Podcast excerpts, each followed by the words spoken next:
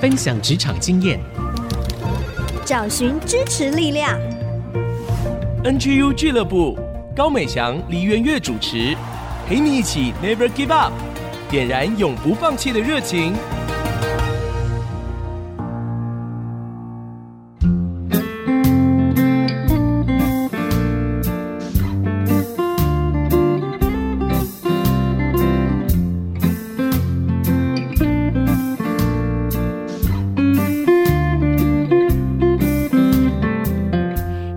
大家好，欢迎收听 IC 之音竹科广播 FM 九七点五 NGU 俱乐部，我是主持人美翔，永不放弃的精神。今天很开心要为大家邀请到一位我的旧识，他是东门 Rec and Life 的负责人、音乐人，也是两次金曲奖最佳客语专辑的得主黄子轩。呃哈喽美翔，还有所有 NGU 俱乐部，还有 IC 之音的听众朋友，大家好，我是黄子轩。说到我跟子轩啊，是。相识于年少啊，因为我们是 高中隔壁班同学。对，你用年少就觉得我们很老。呃呃，没有啦，其实三十几而已。但是呢，我要讲的是高中的时候就开始在玩乐团，嗯嗯。然后呢，我就有去看你们的演出。嗯，我印象最深刻就是在东门城里面。你为什么不敢看着我的眼睛？啊，因为我在思考。在东门城演唱的时候呢，必唱四分位的起来，呃、起来。其实起来不是我唱，我都是唱那个项链跟雨和眼泪。OK，真的没印象。我那天有碰到四分卫，前阵子我碰到一个活动，就是在新竹，然后他就邀请了有点像向四分卫致敬的。嗯对，然后他请我跟另外一个神棍乐团的主唱一起聊一下玩乐团的过程。对，你刚刚提到四分位，我就想到真的是很年轻的回忆。没错，一转眼啊，十几年过去了。嗯。呃今天邀请子轩来呢，其实虽然他音乐这一块做的非常杰出，也大家都很认可。嗯、不过我们今天是要谈一些音乐以外其他的部分，嗯，就是关于你的职场生活。是，因为 NGU 俱乐部就是特别为着二十五到三十五这个阶段的职场年轻人所预备的嘛。从你默默无闻到发扬光大，这个中间一定也有很多不为人知的辛酸。嗯、那我知道你很特别的、哦，是你第一个工作就前后将近有十年的时间，嗯、哇，很不容易。我想要请你回顾一下，刚开始做菜鸟员工的时候，那时候情形是怎么样？你觉得那时候面临的挑战啊，还有有没有出过什么包啊？印象很深刻的呢？呃，我第一份工作是在客家电视，第一个工作其实，在行销部门。是。然后行销部门我是活动企划。是。刚开始去的时候，公司会用我，我就想说，哇，我得到第一个头衔，我就是一个企划，还不是什么助理。对啊，也在电视台耶。对啊。但是进去以后发现活动计划就是几乎也是什么事情都要做，比如说公司有一些很重的棋座啊，嗯、办活动要的 truss 啊，这些音响器材、电脑，嗯、我们都随时都要扛着这样，所以那时候常出去办活动，就身上就要张罗很多事情，嗯嗯，钱啊。还有一些器材的准备这样子，然后办活动一出去又是去很远的地方。嗯、你也知道，台湾客庄有时候真的就是游览车才能到这样。嗯、哼有时候我们常常一出门哦，公司三四十个人，大家一起坐一台游览车，要注意很多，比如说有没有没带到的东西。嗯，我记得有一次我出了一个包，就是因为我们有很多的那种公款。嗯，那公款我常常都放在一个信封袋里面，可是我犯了一个错，就是我有很多厂商，我是现场要给他们现金的。嗯，那可能有一个厂商，他跟我说他没有收到现金，没有收到款项啊，可是我记得我给他了，哇，我已经给了，然后所以后来就有一个钱的这个出入了，出入，然后后来我记得我就跟我的主管就说我犯了这个错。嗯，我真的就找不到，但是我想让他知道这件事情。嗯，然后我说我要来赔这个钱。嗯，结果后来我主管人很好，他知道我们这种刚出社会的人都没什么钱了。嗯，他竟然说他来帮我 cover 这个钱。对啊，那时候对我们那种新鲜人来说，你说。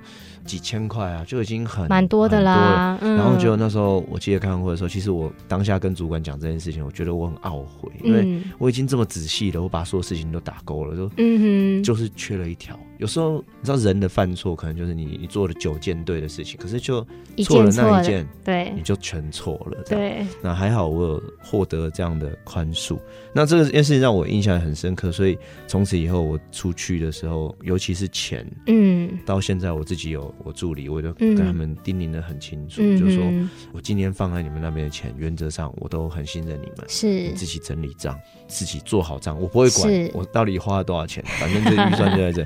但是你最后回来的钱，就是要自己要抓准那个预算。嗯、呃，管钱我真的不行哎、欸！我之前工作的时候也是节庆的时候、嗯、一袋一袋一袋的，有一次结的时候呢，我的钱还变多了，哦、好赞哦！我就想说，哎、欸，是一种聚宝盆的概念吗？嗯、钱交给我管还会变多，是是所以大家都一直拿钱存在你那里，就觉得哎、欸、有点困扰这样子。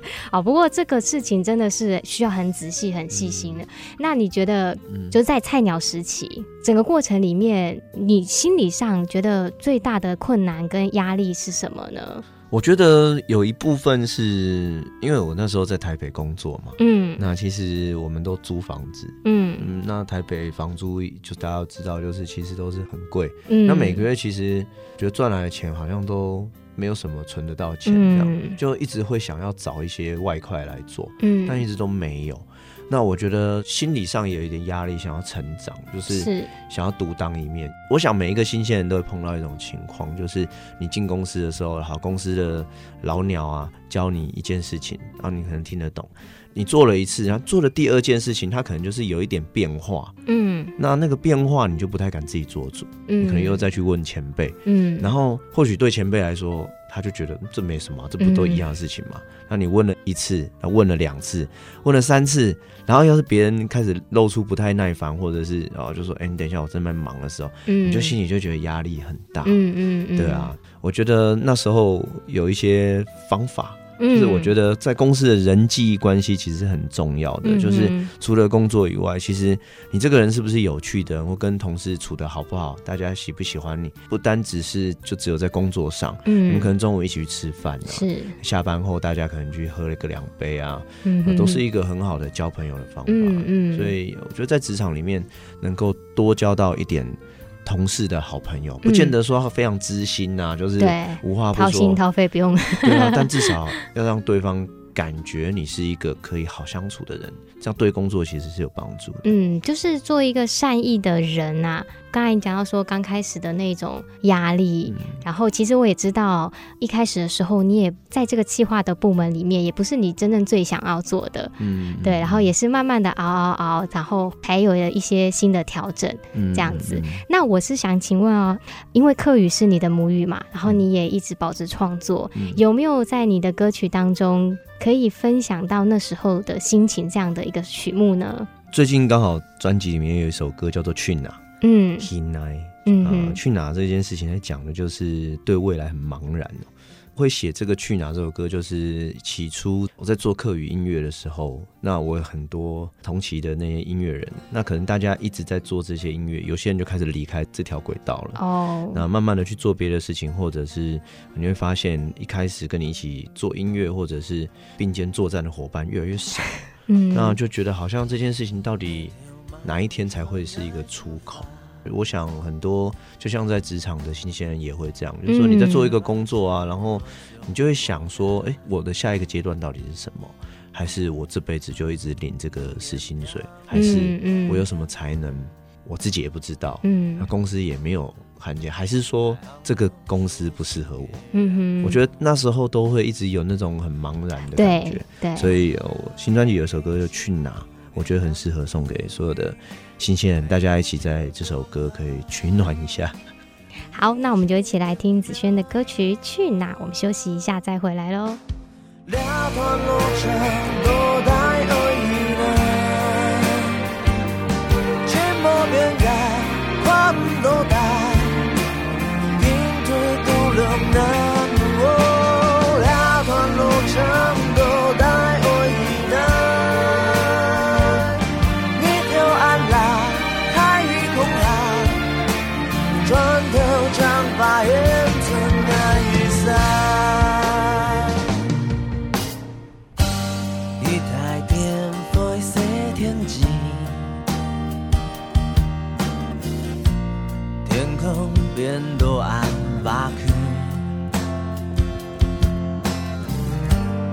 瓦多出口很动人，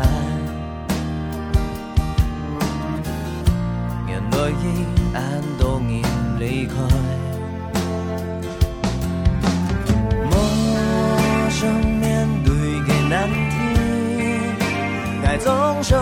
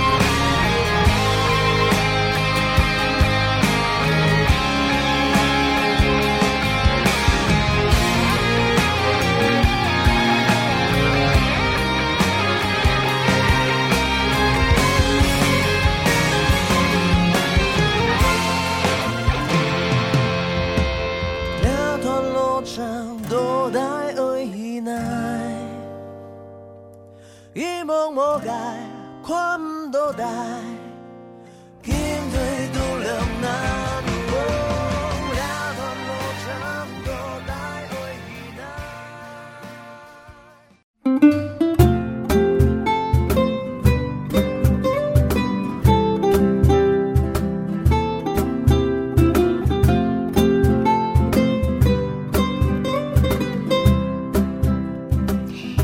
朋友，大家好，欢迎你回到 IC 之音竹科广播 FM 九七点五 NGU 俱乐部，我是主持人美香。今天邀请到的，是我们新竹在地青年，也是客家音乐人黄子轩。子轩在我们的当中。嗨，美香，嗨，所有 IC 之音的听众朋友，大家好，我是黄子轩。子轩哦，虽然后面得了金曲奖两座，但是呢，中间也将近十年多的过程，嗯，呃，一边工作一边创作。嗯，然后在客家电视台又有十年的时间，很不容易，两边的生活。嗯。那我想先请你聊聊看，这一段时间你是怎么样去分配你自己的时间，怎么样去做有兴趣的事情，这些安排呢？我觉得其实菜鸟的时候时间最多，嗯，因为是一个学习的阶段嘛，然后公司其实也。不会把一些管理的责任，或者是希望你回家去做些什么。大部分我觉得菜鸟的时间，好像人是一个空白的状况，然后进入公司，嗯，然后别人一直灌输你一些规则啊。或是一些工作方法，然后让你在这职场能够快速的适应。是，所以菜鸟时间，我记得最长一个感觉就是什么时候可以下班，就是会一直想着这个事情，对不对？就是每天都在看那个下班时间，然后呢，先看公司的老鸟前辈 他们走了没。前辈还没走，不敢走，然后再看主管走了没，还是不敢走，就会常常这边瞎混到很晚。但是通常菜鸟不都真的会忙到很晚吗？至少我菜鸟的时候，我都是弄到很晚呢。对，我觉得可能看公司的组织规模，大部分我一开始我是说，可能半年前，呃、就是前半年，很多时候因为你不会嘛，然后都是前辈会交付你一些。执行的事情。是，啊比如说哦，公司这里有五百封信哦，那你可能去旁边粘一下，那开始那边粘那个信封啊，然后在做家庭代工业啊，所以那时候我大概就是比较身强体壮的时候。那当然，就是再过一段时间，你开始要负责有一些专案是你自己的执行的时候，你就有自己的时间掌握了，就不太有人会问你几点下班，嗯啊，只会问你说，嗯，这个事情做到什么进度，回报给主管这样子。所以后来开始慢慢，你的时间就变得比较能够自己掌控，嗯嗯。那我相信那个是一个比较成熟的阶段的一个职场的状态。嗯，我进媒体业到后段的时候开始。这个劳工环境就有点改变，嗯，所以后来我的主管就跟我们讲说，我们不希望你们加班，哦，所以请大家在下班前就把事情做完。开始慢慢的就是，你如果他被要求说你要很准时的下班的时候，表示你的工作自己要排的很精准的时间，嗯、甚至你有 meeting 的时间也要抓的很准。嗯，可能大家 meeting 就是一个小时内，好，大家哦决议就是这样了，好走散，然后大家开始去工作。那我觉得那个就回到一个就是职场的，就是说时间的掌控。到我现在其实已经不是在。职场里面啊，每天要上下班的，对，我觉得行事力的管理对我来说就会很重要。嗯哼，而且像我有乐团，对，我有经纪人，我可能有做广播节目的 partner，嗯，我可能还有一些是我自己的制作案。那这些事情，它就要变成是要去一起沟通形成。以前我也习惯就是有一个本子，那本子上面就是把每天待办事项就会写上去，嗯、做完就打勾。到现在我可能用手机，嗯、那手机一样，它时间到了会提醒我。所以找到一个适合你的工具去做时间管理，我觉得这件事情也是很重要。嗯、能够善用管理时间的，你就会发现时间变很多。包括我觉得台湾社会啦，嗯，也有一点在。改变这个气氛，嗯嗯嗯、就是以前大家会整天盯在那个办公桌前面，但现在主管可能会觉得。不用吧，大家有自己的生活比较好。嗯、那个人盯死了，其实没有创意啊，没有活力啊，对啊，对，就卡在那边啊。但我觉得你刚才讲的是一个很成熟的状态了，嗯，对，只是说你在一边工作这么多的事情，一边又要兼顾创作，因为你一直不放弃。就像你前面讲到，很多人慢慢哎，就从这个创作的音乐的轨道上离开了。嗯，那你自己是怎么想的呢？不会有想要放弃的时候吗？也会耶，嗯哼，应该说。我们刚刚讲的说，像我们的状况，就是现代大家很常讲很斜杠的状态。嗯哼，其实我还是很希望做音乐，只是因为我觉得音乐产业跟像媒体业的条件不太一样。那音乐产业基本上是非常讲究才华，嗯，机会也很重要。对，所以我觉得那时候我碰到的时间点，我可能还没有很好的作品。嗯，那所以大部分的时候，其实我觉得是转换心态。就上班的时候你做这件事情，然后下班的时候，好，我现在去练团了，我要开始要去做音乐了，我要换另外一个心态去面对。我记得我大概有两三年的时间，我没有 Friday。嗯，我意思是说，我的每个礼拜五都是去练团。嗯，我没有真正的像大家礼拜五什么 Friday Friday night 大家去 party。嗯，我是到了有一天我才意识到。哎、欸，同事说要去 party，那我为什么在这边练习？那但是可能我们很喜欢那件事情，所以我们一直投入。所以那样子的转换，就是如果今天是一个斜杠，是工作上的状态。我记得有一次是白天在录音，晚上我要去录音。嗯，那晚上录音的时候，是我从一个工作人员变成是我是一个歌手要去录音。对，白天是我在服侍来的艺人，晚上是我变成艺人要去工作了。这样，我觉得那个心态，尤其是心态，嗯哼，呃也会要调整，甚至到后面我在做音乐，后来有点成绩了。其实我并没有把职场的工作立刻结束，那所以我就面对到了一些需要调整的事情，就是身份的矛盾会越来越多。因为你自己又在客家电视台嘛，啊，你客家专辑又得奖，嗯、然后你又是工作人员，我就想象那个画面会，哎、欸，自己弄一弄，然后自己要上去唱。对对对，我的确曾经有这样过，是不是？对对对。然后那时候主管他就问我说：“请问你现在上去唱的时候，那那件事情谁要帮你做？”所 以我觉得他讲的也没有错，可是我说，那不然你们就不要发我嘛，你就不要发我来上通告。他说也不可能啊，你现在这个这么重要。他说那怎么办？那其实我觉得那个事情是我碰到的那种类型的矛盾啊。不过我现在也觉得，的确现在很多斜杠青年他们也有这样的情况。对，你要怎么让你正职跟你的副业这件事情是平衡的，而且不会互相影响，这个课题很重要。对，那我觉得年轻人体力是不错啦，是可以拼一下，就不要浪费时间。像我其实是不太爱打那种什么电动玩具哦，所以我其实不会把时间花在那里。是，我觉得可能我相对其他人好一点是这样。像我常碰到一些朋友啊，看他们一直在划手机，下载一些很奇怪的剧来看。然后他就跟我说：“哦，这个很长哎，很好打发时间。”我就很纳闷，我说：“我觉得我时间都不太够，怎么会有人想要打发时间？”嗯，对。然后下班了以后，我通常都是掌握下班的时间，可能看看电影。我喜欢看电影，我可能就是抓一部片的时间，可能阅读，嗯，我那我阅读的时间我都会放在睡觉前，因为我真的看到文字都还蛮想睡觉，所以就会把时间这样掌握。那我看有人可以说一下班开始就开始划手机，划到睡觉，嗯，然后我就觉得这样好浪费生命，嗯，就是在年轻的时候体力很好的时候去。多做一点，为你自己的职业也好，去做一点存粮。等到你开始上一点年纪的时候，嗯，你才有去享受那样的成果。你的生命厚度才会被累积起来啦，嗯，不然就是一直都会很浅薄。对啊，就一直在滑，要滑真的滑不完啦。我是想请问子轩哦，你觉得说同一个工作？做个一两年啊、嗯，我们知道现在其实也蛮多这样一两年一两年就换工作、嗯，那当然有很多的原因跟状况啦、嗯，我们不是要去评论。但是就你的例子而言，你同一个工作做了十年的时间、嗯，你觉得在这一两年到九十年之间，对你带来的这些学习成长是怎么样的不同呢？嗯、我觉得我的工作能够做到十年，其实有一个关键，就是我不断的在转换角色、嗯。我觉得第一年。一定是最茫然的时候，对，因为什么事情都是第一次来，有一些挫折，有一些你不会的东西，嗯、都是别人教给你的，你你其实没有想法，因为你没有做过，对，除非你在上一份别的工作有做过。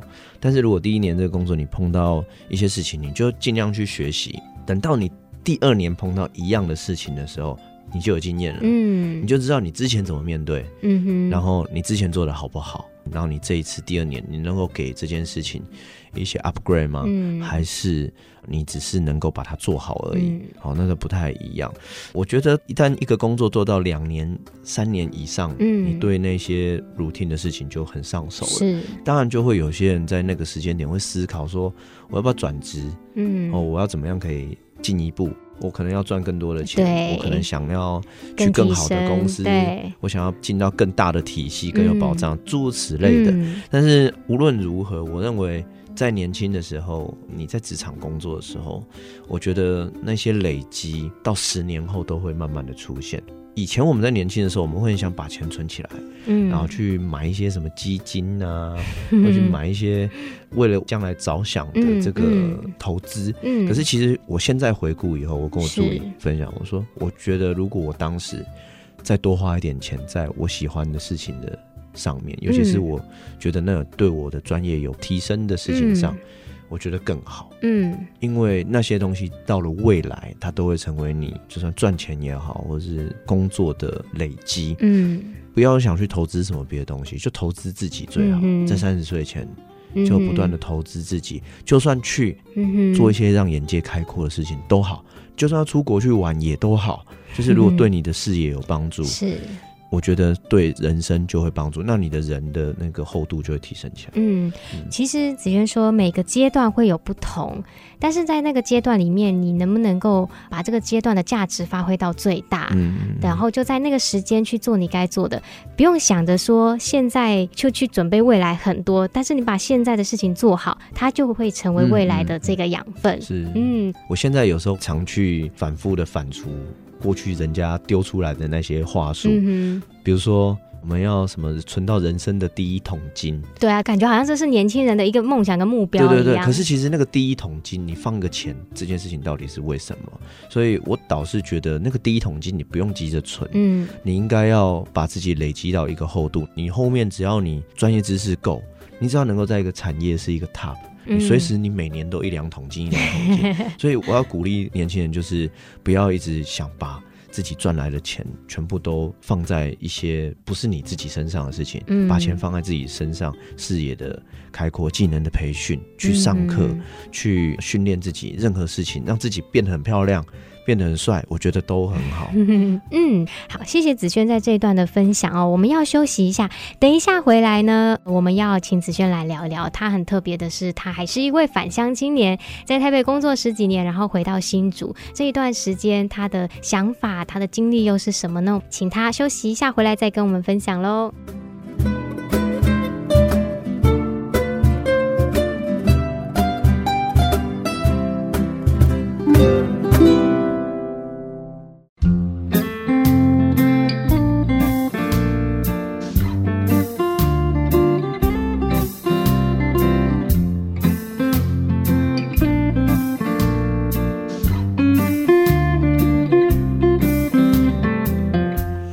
来，NGU 俱乐部，这里是 IC 之音主客广播 FM 九七点五，我是美香。今天邀请到的是东门 Reck and Life 的负责人黄子轩。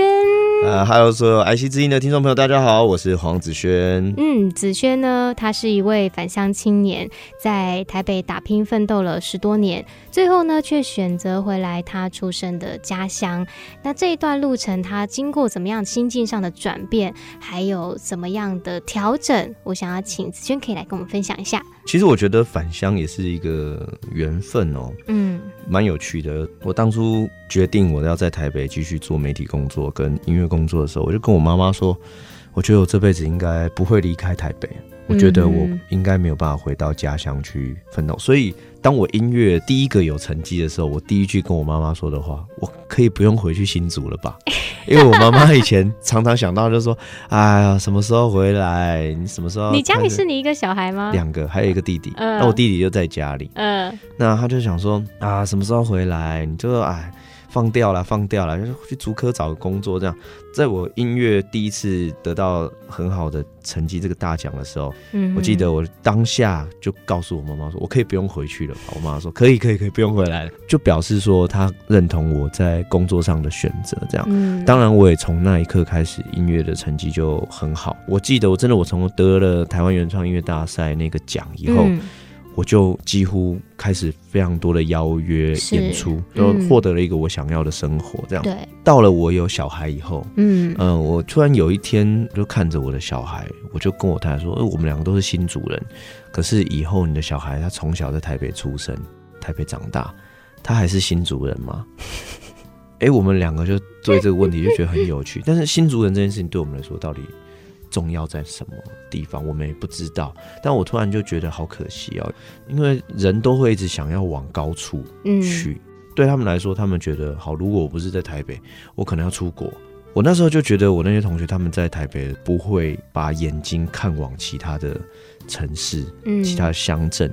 其实我觉得这个是一个眼界稍微狭窄的事情，嗯，因为其实台湾同样一个土地，这么多事情在发生，嗯，可能你只关注台北，嗯，就他们没有去关心他们自己城市以外的地方，嗯嗯，所以我那时候回到我的小孩这件事情，我就想说啊，我的小孩长大好像会变成一个这样的人呢，然后我就跟我太太说，那这样好了，我们从小把他带回新竹家乡，是，然后我就从台北新竹这边两边就是跑来跑去，嗯。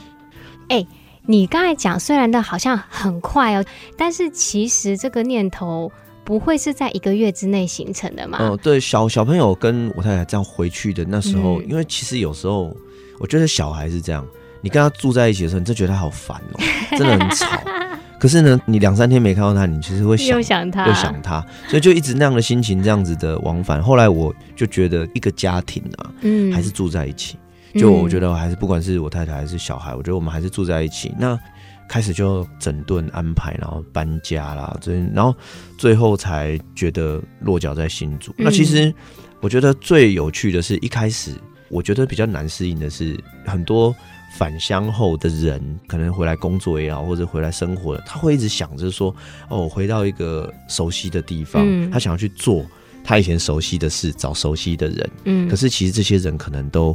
随着时间，他可能你的同学，对他们可能也有自己的家庭，可能他的生活状况更复杂，嗯，可能有的人也离开家乡了，嗯、所以你的生活圈其实会改变，嗯哼，所以我觉得回到家乡，他有一件事情很重要，就是去交新的朋友，嗯哼，我去交新的朋友，对我来说这件事情。这两年我觉得蛮有收获，嗯，不是老朋友，是新朋友。哦，新朋友，老朋友可以叙旧，嗯，但是老朋友不会是生活的核心。嗯，因为我是做音乐的，我就常常在新竹想说可以做看看什么跟音乐有关的事情，嗯，但都若即若离的这样子，嗯，然后。东门市场是有一次我，我一个朋友跟我说，哎、欸，我们可以约在东门市场哦。东门市场是新竹现在一个很 swag 的地方，这样。我说哦，我就很好奇，我们我一去，然后发现好多年轻人在那。嗯嗯。我觉得那些面孔，就觉得天哪！过去十年，其实我也常常回来新竹，对。可是我怎么都不认识这些人，我怎么都不知道有这些人可以交朋友。后来我们就常常大家就。呃，开始有一些新的人际网络开始出现了，认识朋友。后来我就想，好，我要把我的工作室设立在设立在这边。嗯嗯。那我觉得这些事情有一个很关键，就是那个念头，你只要真心的想往那里去，你自己就会帮助你自己走到那里。嗯，各种机缘，嗯、各种条件。这个子轩在空档的时候说：“你的生命的核心在哪里嘛？”嗯，对，你会透过这个过程一层一层，也许要花好几年的时间，嗯、但是你最终会 touch 到你那个核心的部分。嗯，其实你就会一直跟着他，被他带领。然后就这样发展下去。其实我觉得讲到返乡青年哦，可能第一个念头，像我自己也会想要说，哎，好像是回到故乡。嗯。可是就你刚才分享，其实新竹也在改变，新竹也在成长，嗯、这些过去的小朋友也在长大，换成现在的这些青年在带领这个城市继续往前。嗯。所以返乡不是只是回到老的地方，而是在这个地方又孕育了新生的下一代。就像我新专辑叫《上香》嘛，嗯，其实上香为什么叫上香？我那天看到一个新闻，好像是哪一个政治人物啊，新闻的报道他，嗯，那时候我已经回来新竹大概一年左右，嗯哼，他说哦，今天某某政治人物他下乡来到新竹，嗯哼，然后我就想说看着那一个报道，我当下的心情就嗯。觉得哪里怪怪？就为什么一个台北到其他地方，它就是一个上到下的一个过程？请台北人这个特别留意一下啊！不是，我觉得那是一个习惯，因为华人很习惯把京城这些都像比如上京赶考，所以我才在专辑里面放了这个上上乡去讲说，就是大家对返乡的想象，乡村的想象。其实我觉得都很多是刻板印象，嗯，那基本上透过音乐，其实它可以去改变，或者是去扭转一些事情。比如说，你回到家乡，去贴近你的原生的地方，嗯，为什么是一个向下的过程？对，它可能是一个再造。你有机会能够把新竹变得跟台北一样好，新竹就是向上提升了。不过很有趣，现在我回到台北，我就觉得台北很可爱，嗯哼，有有时候是这样啊，人在。一个环境里面待久，你却看不清楚那个地方的轮廓。嗯、所以，我们到台北的时候，我们就看新竹的轮廓好清楚。嗯、我的家乡是长那样。嗯、那我回到新竹以后，我就看到台北这个城市，我就觉得，哎、欸，对我的感觉不一样。所以，其实观点改变，视野改变。嗯嗯、所以，不要把自己的生活范围局局限住。嗯嗯嗯嗯。谢谢子轩。那我想最后请问你。我们的节目是 NGU 俱乐部，永不放弃嘛？嗯、对你来讲，你永不放弃的精神是什么呢？我其实以前也常听人家分享啊，有一句话也不是我自己发明的，就是说你要做喜欢的事情才会成功。嗯，所以当你在面对你的职场工作，你可能有很多事情你不喜欢做。我常都跟人家讲说，其实一个事情你只要喜欢它百分之十五，大部分的时候你都要去跟那个百分之八十五你不喜欢的事情。去相处，嗯，但只要有那个百分之十五，就是你值得留在那里的一个原因，所以很重要，就是做自己喜欢的事情才会成功。嗯，我觉得这件事情是很关键的。嗯，它就会变成一个永不放弃的精神在带领你。是啊，那我们要来听那百分之十五的歌曲的部分。上香专辑里面可以再帮我们推荐一首歌吗？好啊，我回到家乡，其实一开始写的歌曲叫做《内山公路》。嗯，啊，内山公路其实讲的是我那时候到关西去驻村嘛，那算是我刚开始离开台北，离新竹最近的地方。嗯、是。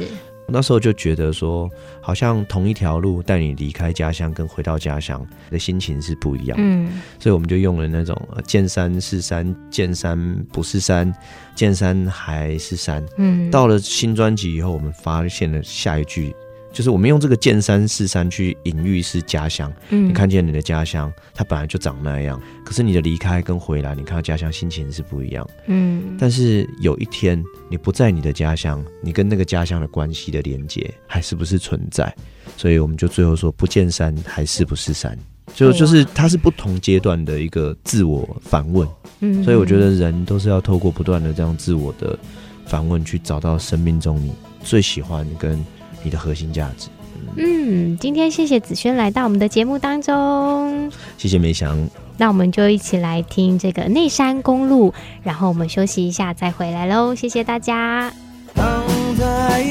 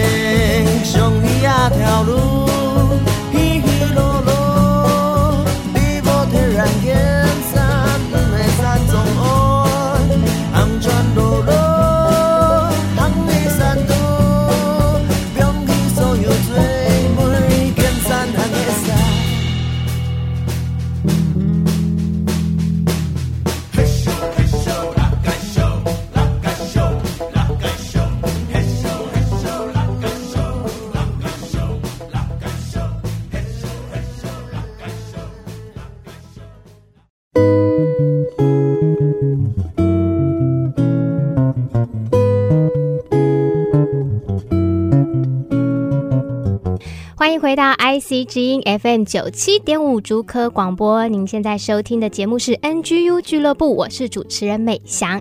现在进行到我们节目的第四单元。那每一次呢，来到这个单元追剧神器，就是由新竹市联合关怀协会的执行长黎元月，她同时也是我们节目的发起人小月姐姐要来分享。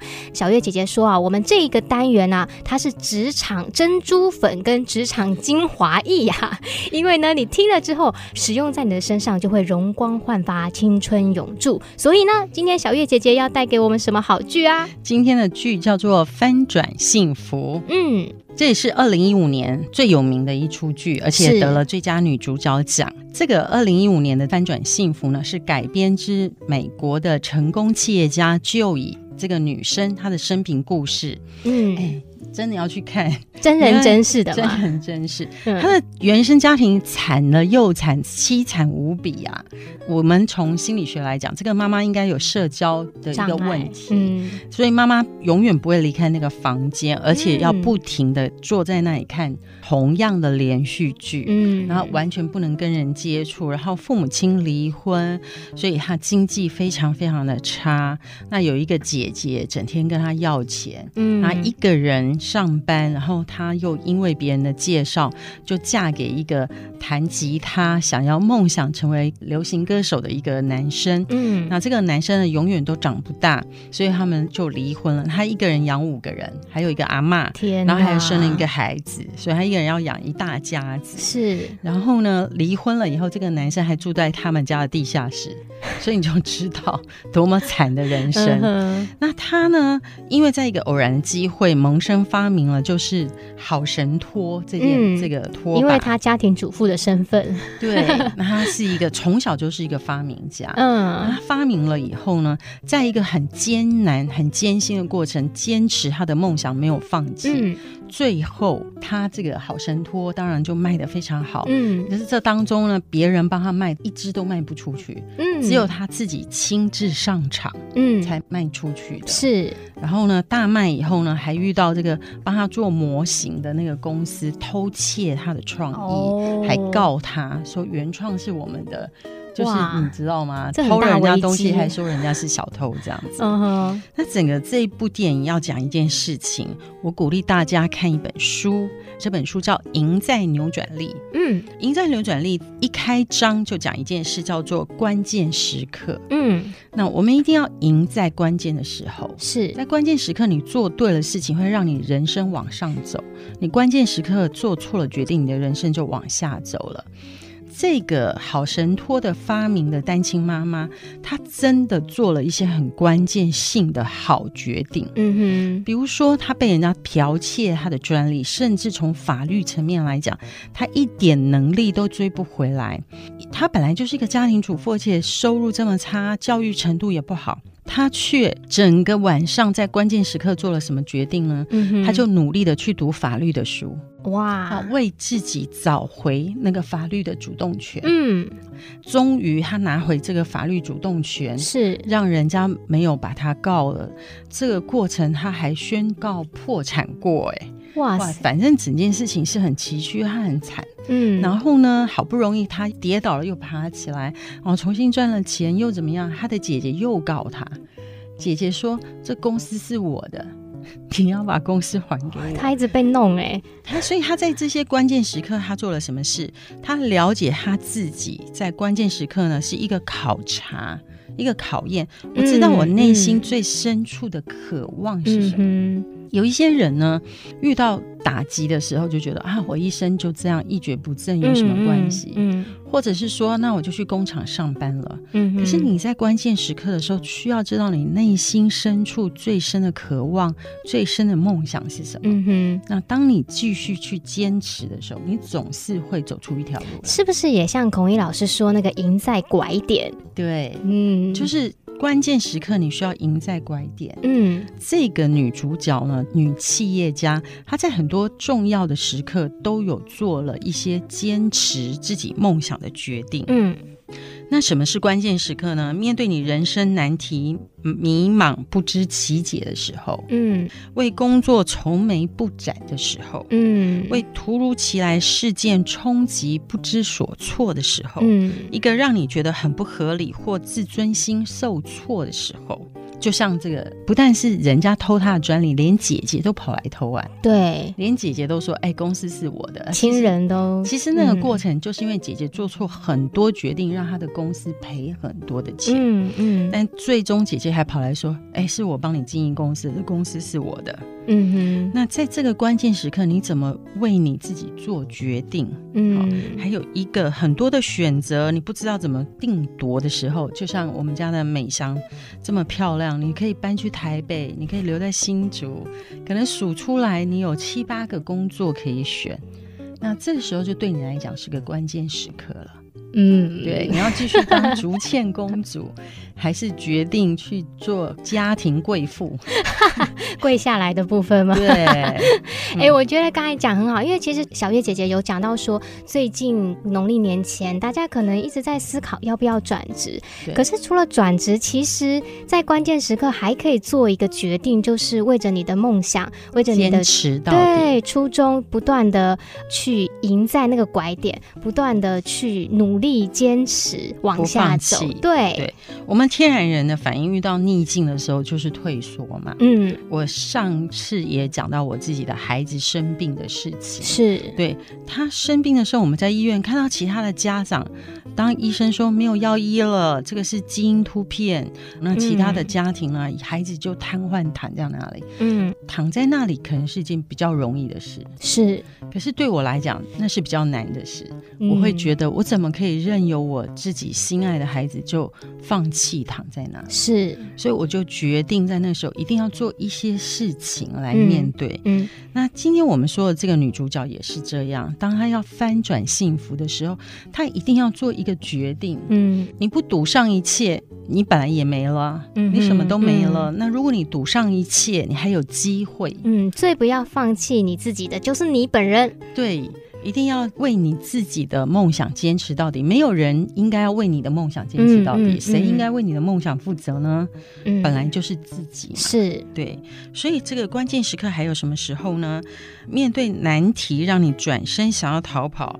恨不得有别人出手帮你解决。特别，我常说基督徒有的时候就说啊，那我们就等上帝来解决。其实上帝常常把一些祝福跟潜能给我们，是让我们可以去面对。这我可以回应。我觉得之前我碰到一些低谷的时候，当时就有一个长辈跟我说，其实我们碰到这些困难的时候，不要想要逃避，当然要刚强壮胆。可是我们要祈求，就是上帝给我们一个力量，让我们可以去胜。过给我们一个恩典，用的力量，而不是日子很简单。嗯嗯，是力量够用，日子如何，力量就如何。嗯，最后一句话，总括来讲，关键时刻多半看起来像个逆境。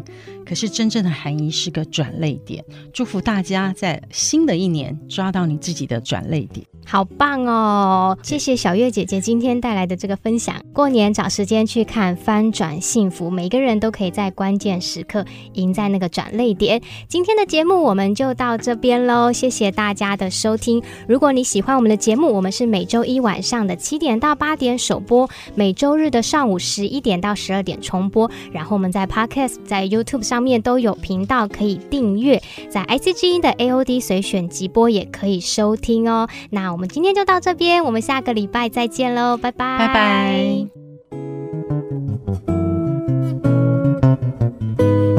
拜。上 NGU 俱乐部由蒙利集团赞助播出，蒙利集团邀您一起在职场、家庭、人际上 Never Give Up。